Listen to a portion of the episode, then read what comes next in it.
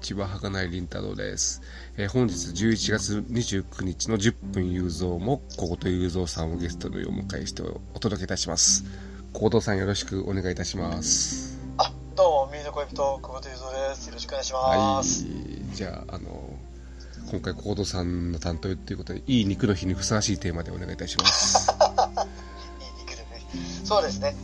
あのーですね、今日、今回はですえね、えー弁証法を学ぶ、ヘーゲル小論理学を読んでみたっていう、そういうテーマで、まあ、また、よく大冗談に構えて、はい。空振りしちゃうっていうパターンにな,、はなっちゃいけないなと思いながら始めるんですが、はい、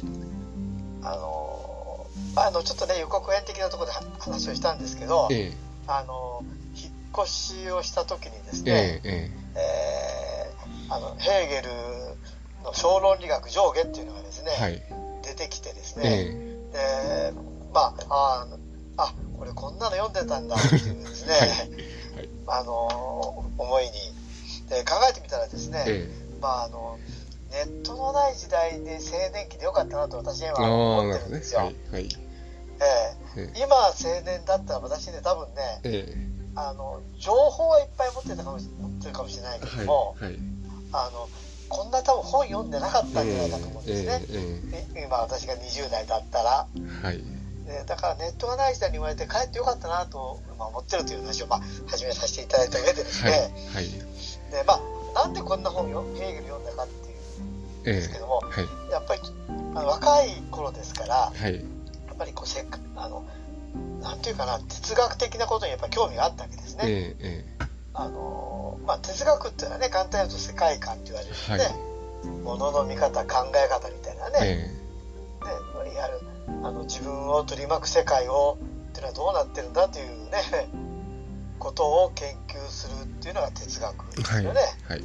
まあ、まあ野球哲学とかまあそういう言われ方もあったりするのでね、えまあ、それだってそのものの見方考え方じゃないですか、ー、え。ね、自分を取り巻く世界がどうなってるのかっていうそういう中でやっぱりこう人類がねこう生まれてこうななんていうかなこうまあ分かってるあの歴史でいうとこうこ古代ギリシャからねー、え。始まり、まあ、現代に至る中でいわゆる哲学というのはねやっぱりこうあの、まあ、あの古今東西というかね、まあ、あの東洋は東洋なりにね西洋は西洋なりに生まれるわけですよね。でもそれはやっぱり突き詰めていくと人を取り巻くし自然や社会がどうなってるのかっていうことをこー、うえ説いてるのがあその哲学だと言えると思うんですー、ね。はい、でそういう中で、まあ、ヘーゲルっていうのはこれあの1777年に生まれてはい、1831年に亡くなってるんですけども、はい、まあ、いわゆるじゅ18世紀後半から19世紀前半に生まれてるわけですね。はい、でで、まあ、ヘーゲルにやっぱりお皆さんあのその当時ヨーロッパ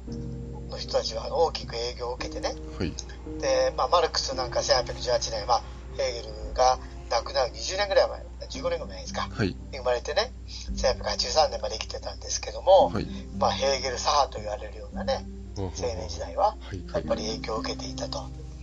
でヘーゲルの前なんかだと、まあ、カントっていう哲学者もいてとか前か。はい、1724年に生まれて1804年にね亡くなったじ純粋理性批判とかあの実践理性批判っていうそういうような本を書いたんですけど、はい、まあ、ヘーゲルっていうのはいわゆる、まあ、この弁証法というものをねあのこうまあなんていうかなあのいわゆる論理学の考え方としてはい。あの高橋さん弁証法っていうと何かえ頭に浮かぶこととかあります？か今、そう説明しようと思って考えて説明できなできなかったんですけども。あいいですはい、でまああのーまあ弁証っていうことで言うと、えね、よく言われるのは、まあ、例えば内容と形式とかねー、はい、本質と現象とかねえ必然と偶然といわゆる、まあ、対立物があって、えーそれのまあでも単に対立してるんじゃなくてそれは一つのまあ一体と一体というか統一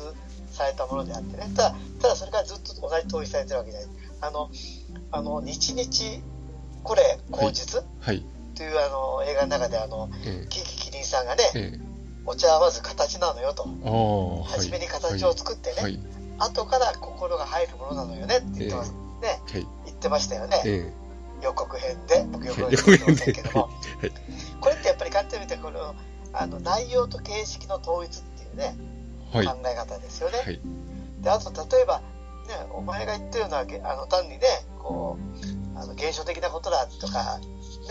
そういう批判をする時ってあるじゃないですか。はい。本質を捉えてないみたいなね。えでも本質とたあの現象ってやっぱり対立してるわけですよね。でもあのこのヘーゲルがこの小論理学の中で本質は現象すって言ってるわけですよ。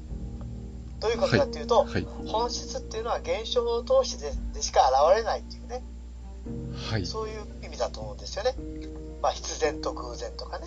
これもそうじゃないですか。これは必然的なことだって言ったって、ね、あの、多くの偶然性の中からしか必然的なものってのは現れないと。はい。だから一見対立してるようだけど、ま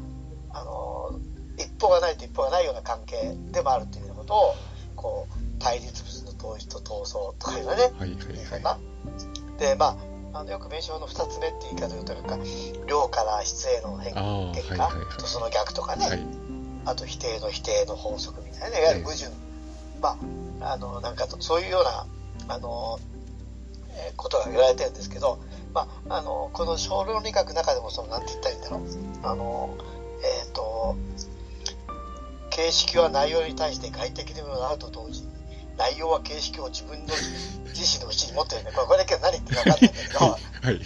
内容とは内容への形式の転換に他ならず、形式とかは形式の内容の転換が分からない。これ何言ってるか分からない。はい。みたいなこと言ってるわけですが、はい。まあ、何言ってるか分かんないっていうふうなことを言うのは、やっぱりそれが、まあ、あのマルクスに言わせるとね、ヘヘーゲルは、まあ、逆立ちした弁証法だと、はい。まあ、関連論者だったから、こういうよく分からないで、あの、ぶ分かりにくいものになってるなみたいなことをうん。言って、まあ、エンゲルスの中に、えーあの、なんて言ったんだかな、ちょっと正確とは思い出ないけど、やれば、ね、あの、やる虚虚像の流産みたいなね、はい。あの、あのた大切なものが流れてたみたいなこと言ってたと思うんですけれども、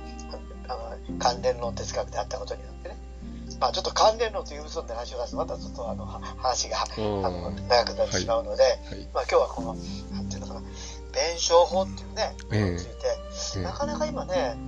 どうなんでしょうね、大学も哲学科とかね、私は哲学科ではなかったんですけど、はい。あるんですかね、まあ、あることはある文系のね、学部とか学科っていうのが、えだんだん不不要論が論としてあるじゃなくて、もう現実化しちゃうみたいなね。でもやっぱりこう大切なね、考え、哲学するみたいなのが重要かなともやっぱ思いますね。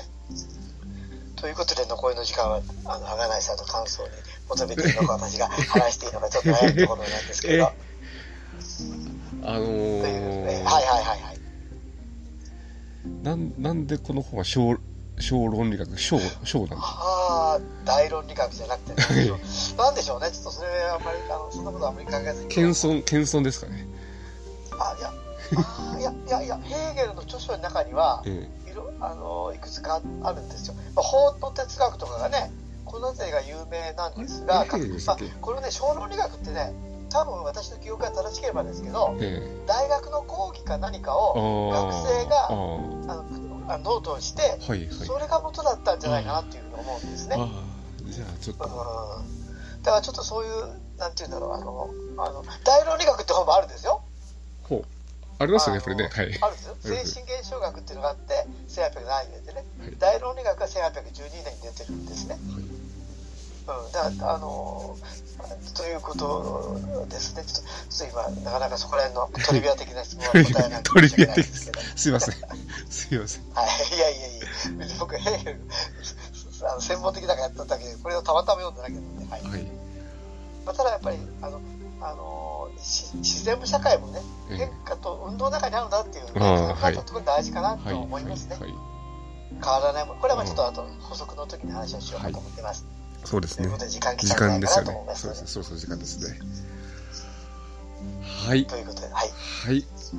どうもあの難しい話をいやいや、ごめんなさい。難しい私まとめるのは難しいと思いますけどもははいい。ありがとうございましたありがとうございました。よろしく。はいじゃああの補足はまた次回ということでよろしくお願いいたしまお願いすしまはい、す。お聞きいただきありがとうございました。ありがとうございました。